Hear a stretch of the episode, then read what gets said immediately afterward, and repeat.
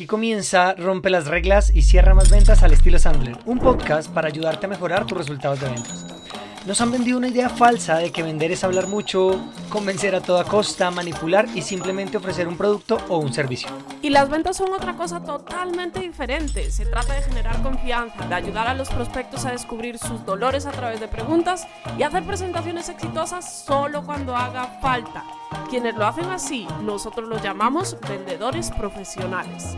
Estos vendedores logran cada día no pelear por precios, acortar ciclos de ventas, llegar a los verdaderos tomadores de decisión, decidir para quién sí y para quién no es su producto o su servicio, lo que resulta en trabajar mucho menos y ganar mucho más. En este podcast vas a aprender tres cosas, las actitudes, las técnicas y los comportamientos para que tú también te conviertas en un vendedor profesional. Así que si eres vendedor, gerente responsable de las ventas o dueño de negocios, este podcast es para ti. Yo soy Paula Manteiga. Y yo soy Luis Guillermo Velandia. Somos entrenadores de Sandler Training, la compañía de entrenamiento en ventas y gerencia más grande del mundo y te damos la bienvenida a este podcast. Vamos a romper las reglas y a cerrar más ventas. Comenzamos.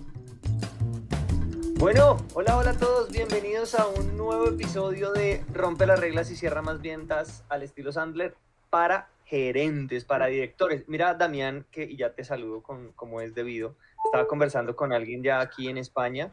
Digo aquí porque ya estamos operando básicamente el negocio en España y, y me decía que la palabra gerente en España lo entienden, pero que para ellos es anticuada, que por eso ellos dicen director. Pero yo le explicaba el tema de, de, pues que aquí en Colombia director es un poquito menos que gerente, ¿no? O sea, es como un tema de jerarquía, sí, lo ubicarías así, ¿no? Pues he visto de ambos en diferentes organizaciones. En un banco, eh, a veces el gerente es superior que el director, pero en otras empresas le ponen director a alguien eh, que tiene un cargo más alto, inclusive gente que está en junta directiva. Pues yo lo que creo que ahí es que nos toca más bien este, conversar con las personas y adecuarnos y entender cómo son sus organigramas. Y cuando lo sepamos, tratarlos como ellos quieren ser tratados. Eso creo que es lo que hay que hacer. Creo que ese es un tremendo inicio para, para este programa. Damián, de verdad, bienvenido. Ahora sí te saludo. ¿Cómo ah, estás? Qué gusto, muy buenas tardes. es que, es que cuando tú aprendes oratoria, eh, cuando tú vas a dar conferencias, te enseñan que lo primero que tú debes hacer no es saludar al público, es contar una anécdota, algo, y ya después saludas. Entonces aquí estamos aplicando. Muy contento, muy contento, pues, de, de que por allá estén funcionando, que las cosas estén avanzando y pues estamos en un nuevo horario. Estoy seguro que pues eh, la próxima semana más fácilmente la gente se inscribirá y podrá escucharnos y conversar. Correcto, listo. No, igual recuerden, para los que van a ver esto en diferido, los que se empiezan a conectar ya, em, lo van a poder repetir, lo pueden encontrar en nuestros perfiles de LinkedIn, eh, tanto en el de Damián, que es arroba eh, Damián Rendón, lo buscan eh, MBA Inalde, o el mío, arroba Luis Guillermo Velandia, o lo encuentran en el perfil de Sandler Rompe las Reglas, ¿vale? Entonces em, ahí nos encuentran, ahí van a encontrar el diferido y también pueden ir a buscarlo en el canal de YouTube, arroba Sandler Rompe las Reglas y en Spotify también, Rompe las Reglas y cierra más ventas. Creo que también nos comentaba Meli eh, del equipo de, de, de, marketing que ya estamos en Google Podcast y en Anchor Podcast, entonces muy pronto seguramente estaremos en iTunes y bueno, en todas las plataformas, eso por todas partes. Pero bueno, compañero, compañero. Increíble.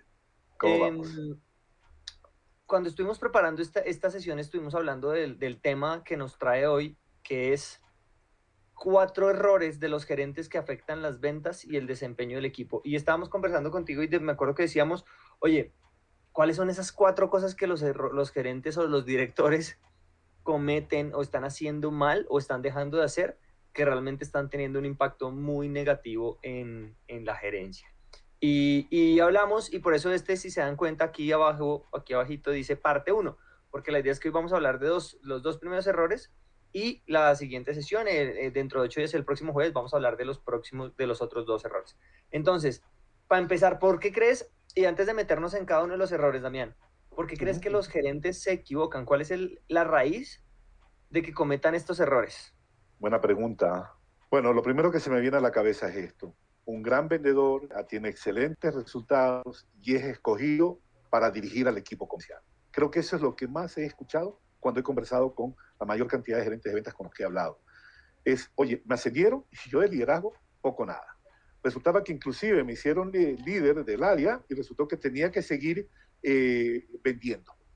Y eh, bueno, y segundo también, una vez que ya te ascienden es, oye, no comprendemos que también ante una nueva función de liderazgo debemos perfeccionarle las habilidades a eso.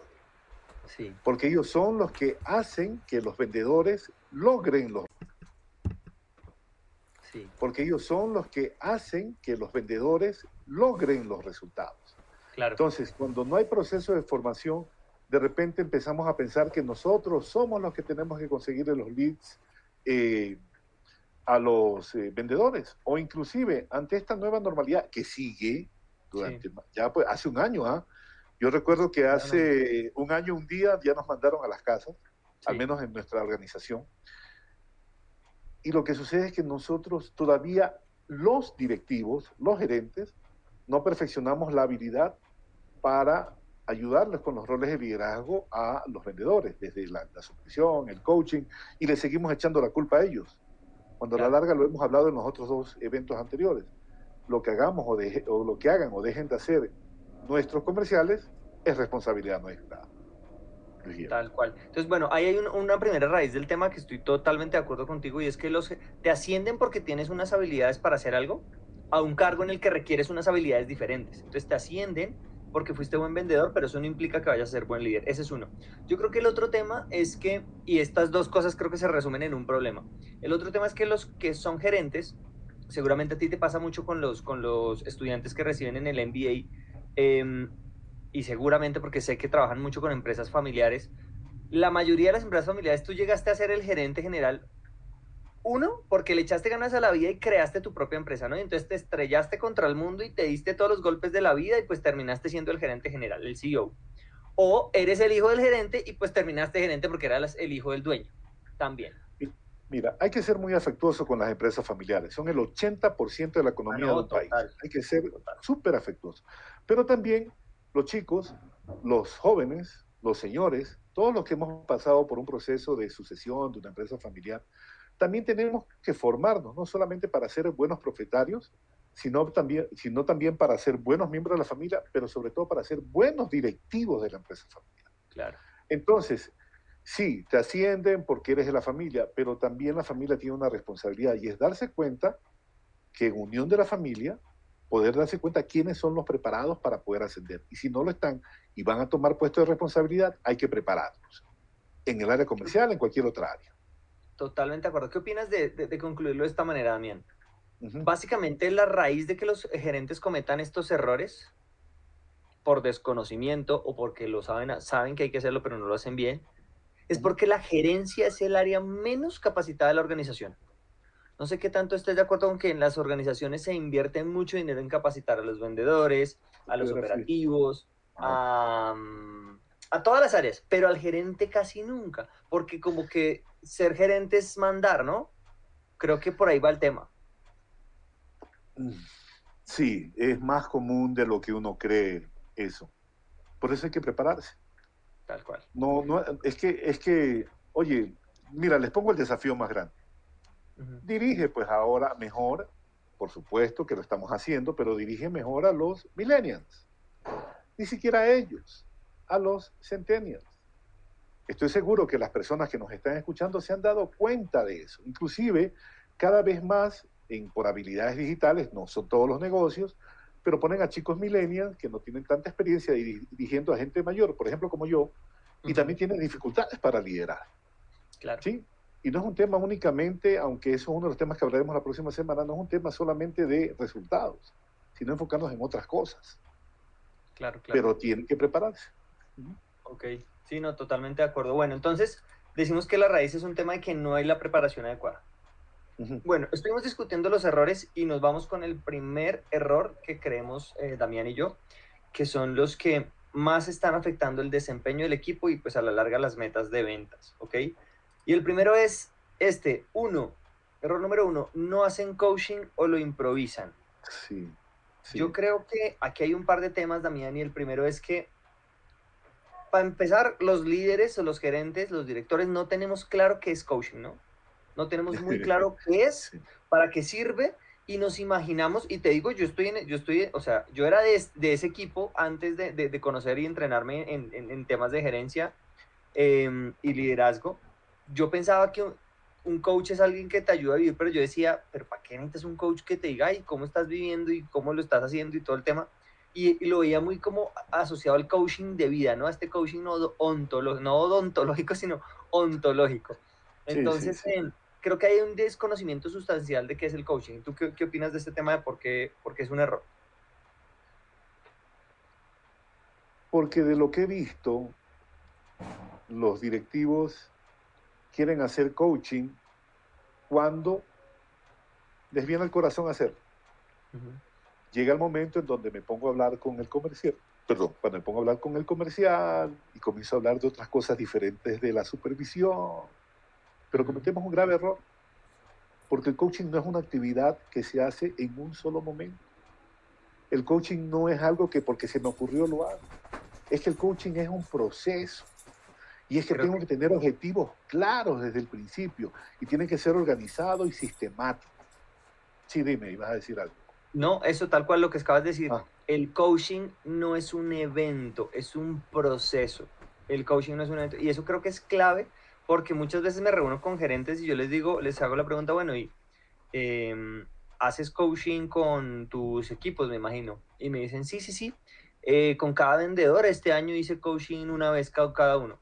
Eso no es hacer coaching, eso es sentarse a tener una conversación con alguien para preguntarle cosas, pero eso no es hacer coaching. Porque de hecho la traducción literal de coach es como entrenador, ¿no? Como Sí, como director técnico, como una cosa así.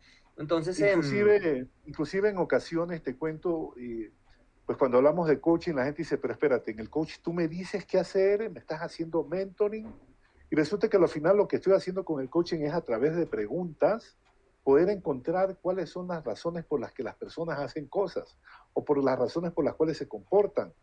Uno a veces no tiene ni idea qué es lo que le está pasando en la cabeza a ese vendedor y uno con un sistema organizado, manejado, sistemático, puede lograr mejores cosas para ayudar al otro. Y la persona se da cuenta, porque hombre, vamos, todas las personas que tenemos a nuestro cargo eh, son inteligentes, si no, no lo hubiéramos contratado. ¿No te parece, Guillermo?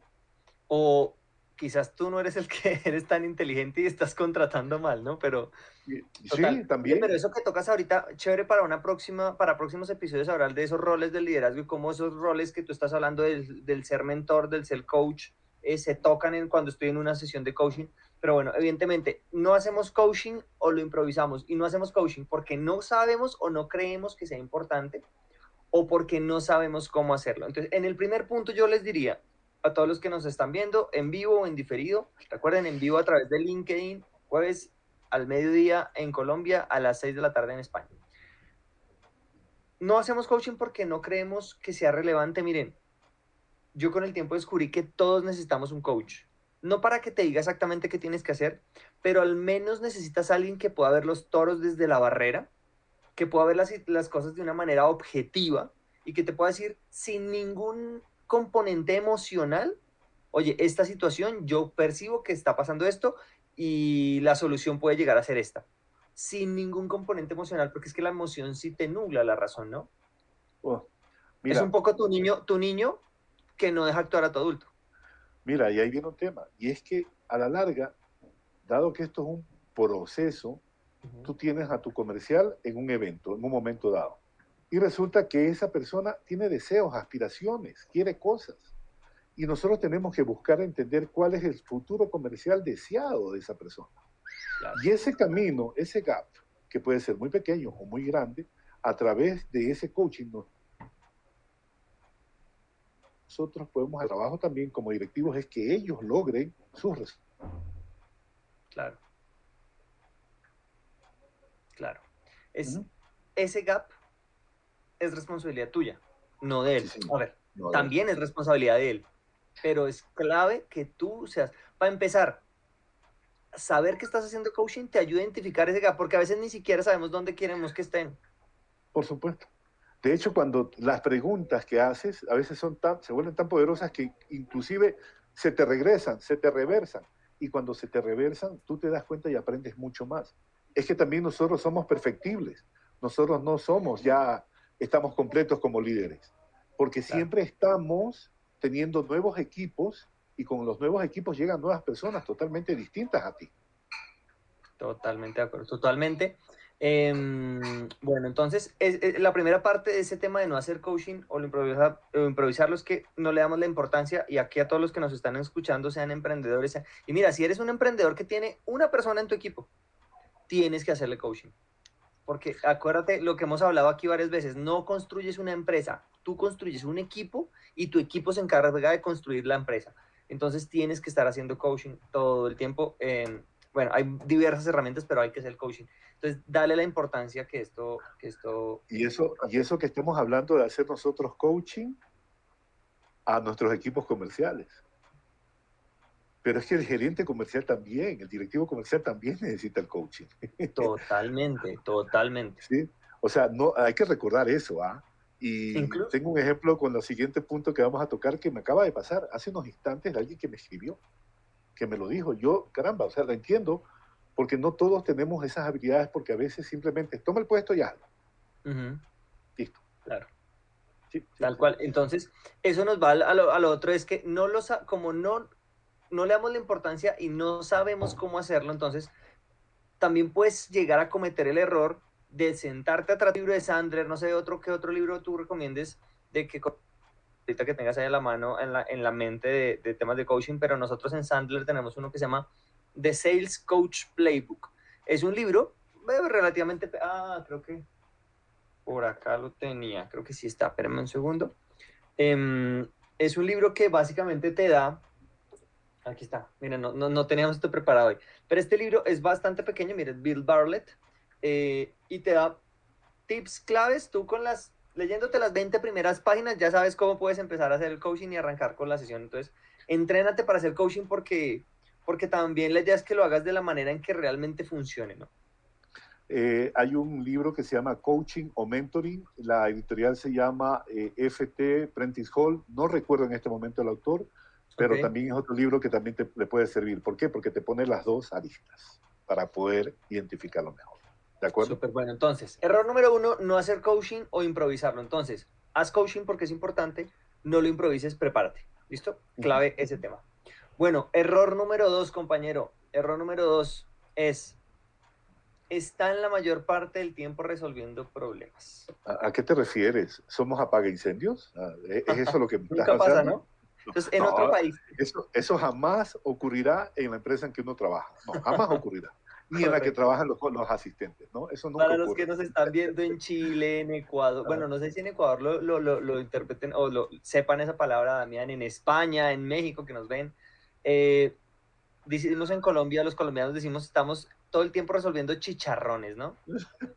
Chicharrones, chicharrones apagando incendios, y estamos todo el tiempo resolviendo lo urgente y no lo importante. ¿Por qué pasa esto, Damián? nuevamente, creo que volvamos a la raíz.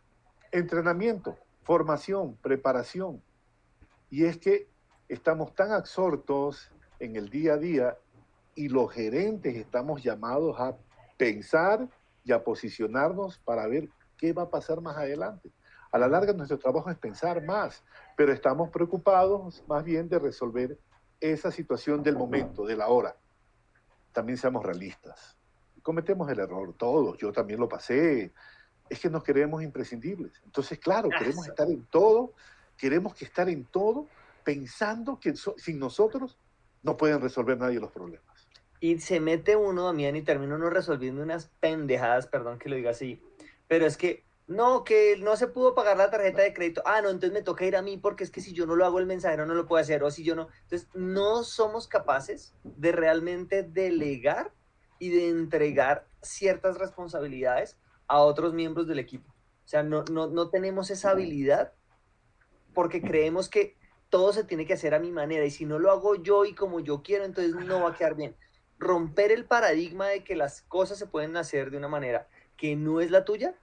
Mira, esto tiene dos cosas. Primero, como lo que decimos acá, vas a corregir este error que está acá abajo, que es estar resolviendo problemas. Y segundo, te va a quitar una cantidad de trabajo enorme y esto es algo que siempre decimos en los entrenamientos, ¿no, Damián? Y es, cuando tú señor gerente, señor director, te va, estás en la oficina trabajando hasta las 8 de la noche, estás haciendo el trabajo de alguien que se fue a las 5.